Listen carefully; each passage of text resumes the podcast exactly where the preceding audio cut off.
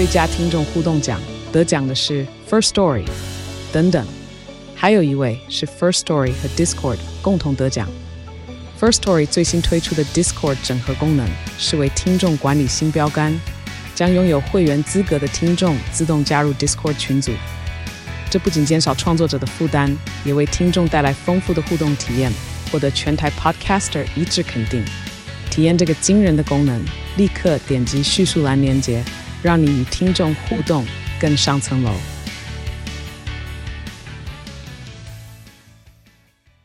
九八新闻台 FM 九八点一财经一路发，我是阮木花。那刚刚讲说 Intel 哈有争取到大客户哈，叫做巨晶客户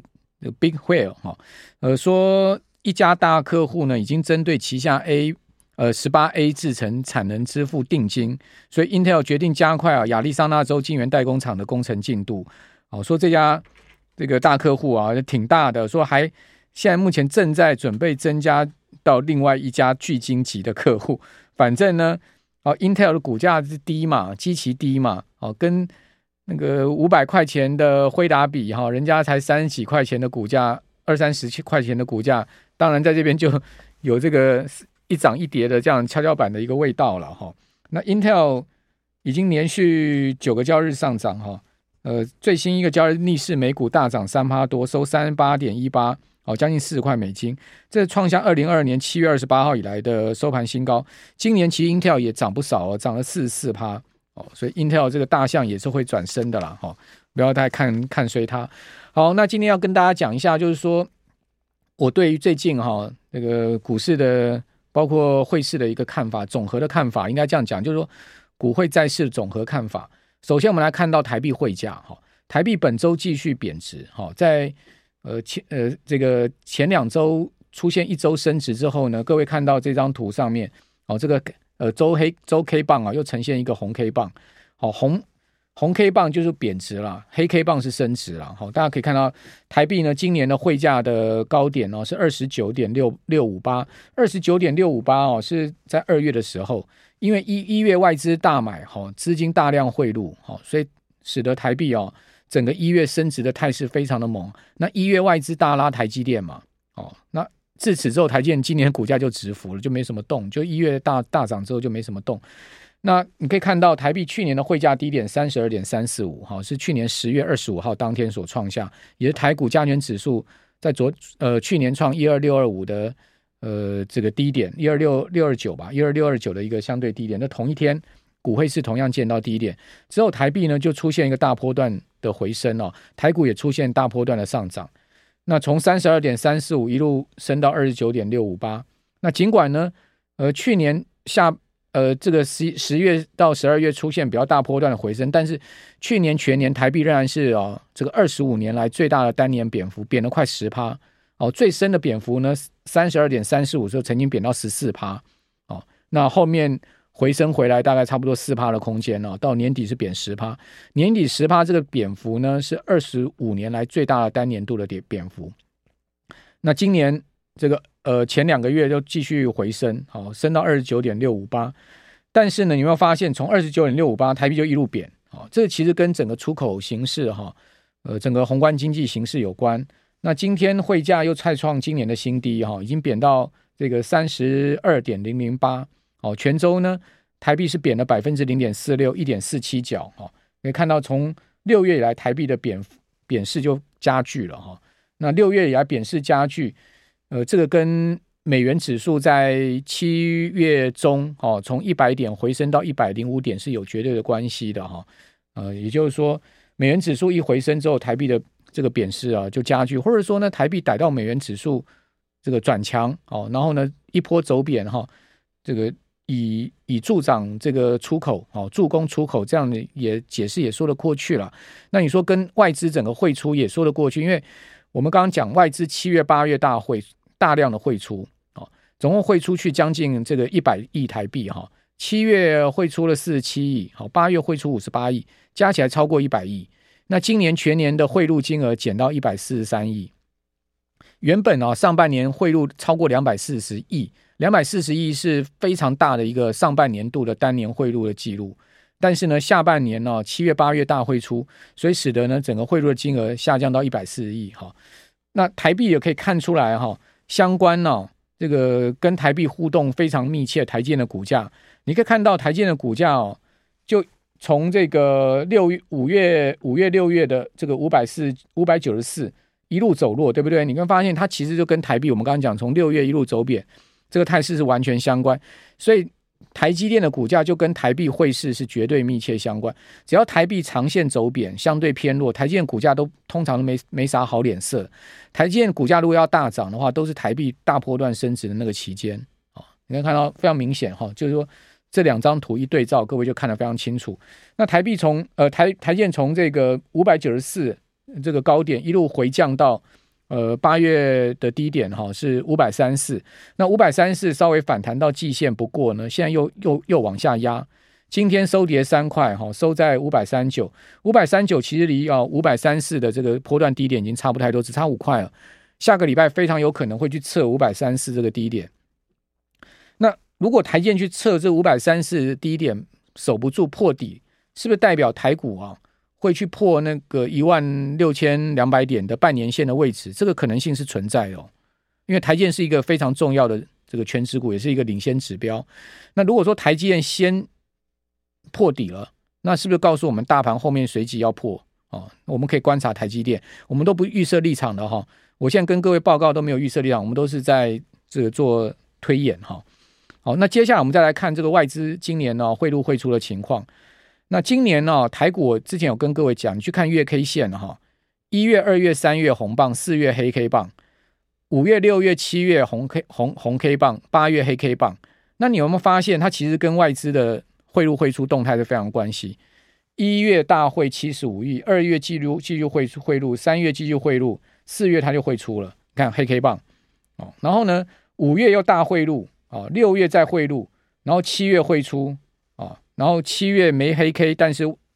基本上这个红棒的一个那个力道就不强了，对不对？然后八月出现黑 K 棒，外资大汇出五十八亿，好，所以你可以密切盯盯牢哈，这个外资汇入汇出啊，以及这个是落后指标了，你可以去看一下外资的买卖超的情况。整个月的话，你会知道是说，其实大盘主控权在外资，大盘呢控台积电啊，大盘外资在控这些权值股，所以基本上呢。法人就很清楚哈，投信自营商就很清楚，这些外资在控盘的股票，不要跟他玩嘛。哦，你跟他玩没有意思嘛，你跟他玩，你玩不赢他嘛，所以你就去玩其他外资比较少的，哦，他比较不会去控的，哦，就玩一些特殊族群，好，或者说呢主流族群，哦，所以为什么你可以看到一家投信里面，哦，很多档台股基金，对不对？大致上买的基金，基金买的股票就是那几档。哦，每一档基金都是锁同样的股票，哦，因为基金啊有单一个股持股上限的问题，哦，所以它就必须要分散在不同基金上面去去锁住它的标的，因为这样才能把整个基金的净值往上推升，绩效才会好。哦，那呃，投信之间呢，彼此大家都锁锁过共同的股票的话，那当然就造就了这个个股的大涨。好，那这个就是这个所谓的法人操盘策略，所以你要发现。那个 ETF 也是现在目前也也有这样的一个现象，大家都锁同样的股票，然后要么开始卖的时候，大家同样就抛这些股票，好，所以这些股票为什么一旦法人买的时候就一路大买，好，一路法人要卖的时候又一路大卖，就变成像这个台股现在目前的共同基金跟 ETF 哈，对于一些特定股票的影响力都非常大，哦，呃，因为台股 ETF 有五十几档哈，五十几档市值规模超过上兆，哎，这不是一个小钱哎。那另外呢，这个五十几档今天又特流行高股息，高股息 ETF 啊，不管加什么 ESG 加概念，不加 ESG 概念，哦，不加加不加不加低碳啊，这些不管，反正呢，高股息十多档 ETF 啊，市值超过五千亿啊，是台股五十几档 ETF 市值的一半，哦，你就知道说这些高股息 ETF 的话术也跟当了哈，就是说他们的那个对盘势对个股的影响力又非常大，哦，那你可以。就知道说呢，为什么呃这个标股往往都出现在投信买超标的里面，就是这样的一个意思哈、哦。给各位看一下那样子的情况。那外资基本上也是要看美元办事了。哦，美元脸色好的时候呢，亚洲股市就有机会；美元脸色不好的时候呢，亚洲股市就避开。大家可以看到美元指数哦，跌破一百点哦，一路狂升到一百一百零五点。这一波行情啊，真的跌破了眼镜。为什么讲跌破眼镜？因为跌破一百点，看起来美元指数从去年一一四下来哈，基本上它的多头行情结束。那一般都认为跌破一百点会反弹，但是呢，没有想到它弹升了这么大一波。我认为它其中有几个重要背景因素，这可能是大家没有想到的。哦，这也是一开始当时我没有想到，所以为什么讲跌破眼镜就是这样的一个味道？因为没有想到它其实有一些非经济因素、政治因素，哦，甚至呃一些这个。各种因素夹杂在里面哦，不是只有金融经济因素而已。就我们在看美元这个东西的时候，不能只从经济金融这个因素来看。我们这边先休息一下，等下回到节目现场。九八新闻台 FM 九八点一财经一路发，我是阮木华。有人问我说，是不是 ETF 还是定期定额？是的，好，我的基金台股基金跟台股 ETF 还是继续定期定额哦，没有变哈。基本上定期定额我不会随着盘势而变动，好，因为它是平均成本法哈，所以呢。不管涨或跌，其实就继续扣了。那定期定额唯一一件事情就是说要注意停利的时间点。像呃，在七月的时候，我就分批做了两三两次到三次我的台股基金 ETF 的停利，就是说，因为我那时候觉得差不多有一点看看起来好像要要要大盘有点压力哦，再涨上去的空间不大的时候，我有做一些停利啊。那停利的同时呢，我有加大哈每个月的扣款，也就是说，我把停利出去的钱呢，分成未来在几个月哈。那把它再重新扣进去，是这样给大家参考哈。那美元指数，各位看到这张图，它其实升的蛮厉害，但我觉得基本上我还是认定哈，去年十月一一四是美元指数这一波大牛市的一个高点哦。也就你说这一波虽然升到一零五跌破眼镜，但是它要真的要再回升到一一四，我认为几率非常非常的低。换言之呢，它只不过就是一个长期下降坡的一波强力反弹。我比较界定是这样，我认为美元指数再强，有到今年第四季，明年初就要开始转弱。甚甚或早一点，可能九月底、十月就要开始转弱哈。为什么这样讲哈？我认为美元指数这一波强势有几个非常重要的，我们可能先前没有想到的原因。第一个，第一个事情就是 QT，大家知道美国联准会现在正在缩表，那 QT 代表资金回缩，那资金回缩收的时候呢，代表美国的钱在变少。那如果美元在这个时候非常非常的弱的话，其实对 QT 对整个美国的经济金融上是不利的哈。这是第一个，我我。承认我个人现在没想到的因素，因为我也在想说，为什么这波美元会这么强？它其实有几个因素，这个是一个。另外呢，就是美国财政部现在在发债，而发债金额高达一兆美金，这么大的一个筹资的计划，它一定要完成它，绝对不可能要，绝对不可能让它失败。哦，这是美国的命脉哦，美国的财政是美国的命脉哦，所以呢，在发债规模这么大的一个情况之下，美元也没有条件弱，因为美元一弱的话，美美债更。没有人要了，对不对？所以呢，我认为这是另外一个因素。还有第三个，就是说呢，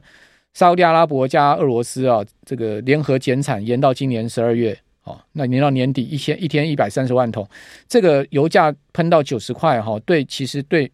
美国的这个原物料通膨形成另外一个压力。再加上俄罗斯退出黑海协议，哦，以及呢，就那个黑海粮食协议，以及呢，最近糖价的高涨，这个原物料、其他铁矿砂这些。基本金属的价格的上去，这其实呢，美元也在这个地方必须要相对强势去抗衡他们。哦，我认为这几个原因是所谓从呃财政的角度之前没有想到，或者是说呢，从原物料这一波的强势没有想到，因为你说嘛，这个 OPEC Plus 的动作以及俄罗斯的动作，我们不可能猜到嘛，也不可能预知嘛。另外一个原因，我觉得其实跟哦那个。之前谈说人民币要取代美元是有关系的，人民币要取代美元，那时候盛嚣尘上的时候，正好就是六月、七月美元很弱的时候。那你想看哦，站在大国争霸的情况之下，美国怎么可能让全世界看扁人美元呢？对不对？所以他在这个地方破一百点，在他岌岌可危的时候呢，他一定要做强拉，告诉大家美元还是老大。这个我觉得是政治因素，还有就是呢。突然哦，那个惠誉哈，这个在美债举达成举债上限之后，两个月降平美债，哦，把三个 A 拿到变 Double A Plus 啊，这件事情其实我认为对美元转强也有绝对关键，因为你看美元的这个破一百点是七月中，那惠誉在八月初干这个事情，那这也让美国想到了说，我绝对不能在这个地方坐实了所谓的这个美国这个债务的问题，哦，我就要让美元强。所以我觉得这些因素是我之前没有想到。那现在总合起来就回想一下，其实很多东西都连贯在一起。哦，那至于说这些因素都会消失的啦，它不会一直存在的啦。再到十月就发完了，一兆就筹到了，所以呢，可能就十月好，美元可能就要重新转弱，这个可能性我是觉得存在哈，提供大家参考。因为我觉得美元这东西啊，绝对不是，绝对不是所谓的金融市场唯一的结果啊。各位了解我意思吗？就是说，它这个汇价的走动哈，绝非是金融市场所谓吹吹顶唯一的结果。啊，那另外我们今天题目叫做辉达这个棋手啊，如果倒下的话，全球股市啊可能会有大的一个压力，所以美国会让辉达倒下吗？哦，答案应该也是否定的嘛，对，因为辉达代表了美国科技创新最先进的 AI 的动能。那如果辉达这个股价真的爆破了，哦，因为现在华尔街有几个说法哈，因为最近这两天辉达利空很多哦，包括黄仁勋卖选择权哦，另外呢就是呃有一家。这个研究机构说辉达做账哦，他说这个做账不是讲辉达做假账，他是说辉达的第呃第二季的营收中间有灌水成分，但他说这是合法灌水。那各位想知道的话，可以上网去看这个新闻哦。他是那个指证莉莉哦，说有二十三亿美金的这个营收是被灌出来，是辉达的一个很重要的投资支持的一个机构，他们呢。说买辉达的 C GPU，然后去拿去抵押借钱，然后呢再去这个等于说买辉达的晶片。这家公司买了二十三亿美金辉达的晶片，那他的这个钱从哪里来呢？他是拿辉达的晶片去抵押借钱，来拿到这个二十三亿，然后再去去去买了辉达的晶片。所以他说这个二十三亿的这个晶片呢，哦，辉达的 GPU 啊是单一一家公司灌出来的，而这家公司呢是辉达重要的策略投资人。哦，这个新闻今天都出来了，那我觉得这个可能性我不知道啦。哦，我不知道大家怎么看呢？就是说，他指证莉莉是这样子啊，当然就是这个可能就是放空机构的一个对辉达的打压吧。哦，或者说呢，黄仁勋正好凑巧又发布了，这 SEC 又发布了这个消息。那刚刚看到辉达股价的确疲弱啊，它已经跌掉了所有哈、哦、那个第二季财报发布以来的上涨。第二季财报发布之后，最最高到五零二。那在最新一个交易收到四六二，四六二其实已经差四十块，已经将近快差十趴了哦，回到了这个财报发布前的股价。那再继续跌跌跌破季线哦，季线在四四五，所以季线要守哦。如果辉达跌破季线，当然非常不好哈、那另外呢，苹果也是一个很弱势的标的哈、等下给大家看，特斯拉也是，各位看到特斯拉相对前波段大跌二十趴，这边出现一波反弹，那反弹呢看起来。好像又有一点在疲弱转弱的一个味道哈，那最弱就那个 Microsoft，Microsoft 股价一路大跌，现在弹都弹不太上去。哦，那苹果更不要讲了，快破底七一七一点七九六这个位置，各位一定要记得一百七十一点九六美元这个位置不能破。如果呢下周破了这个位置的话，小心美国所有七大科技巨头全部转弱的同时，那真的不排除啊美股再有下下一波 C 波的下探了。那我觉得命脉就在这七档股票上，给大家参考。好，我是阮慕华，我们下周见，拜拜。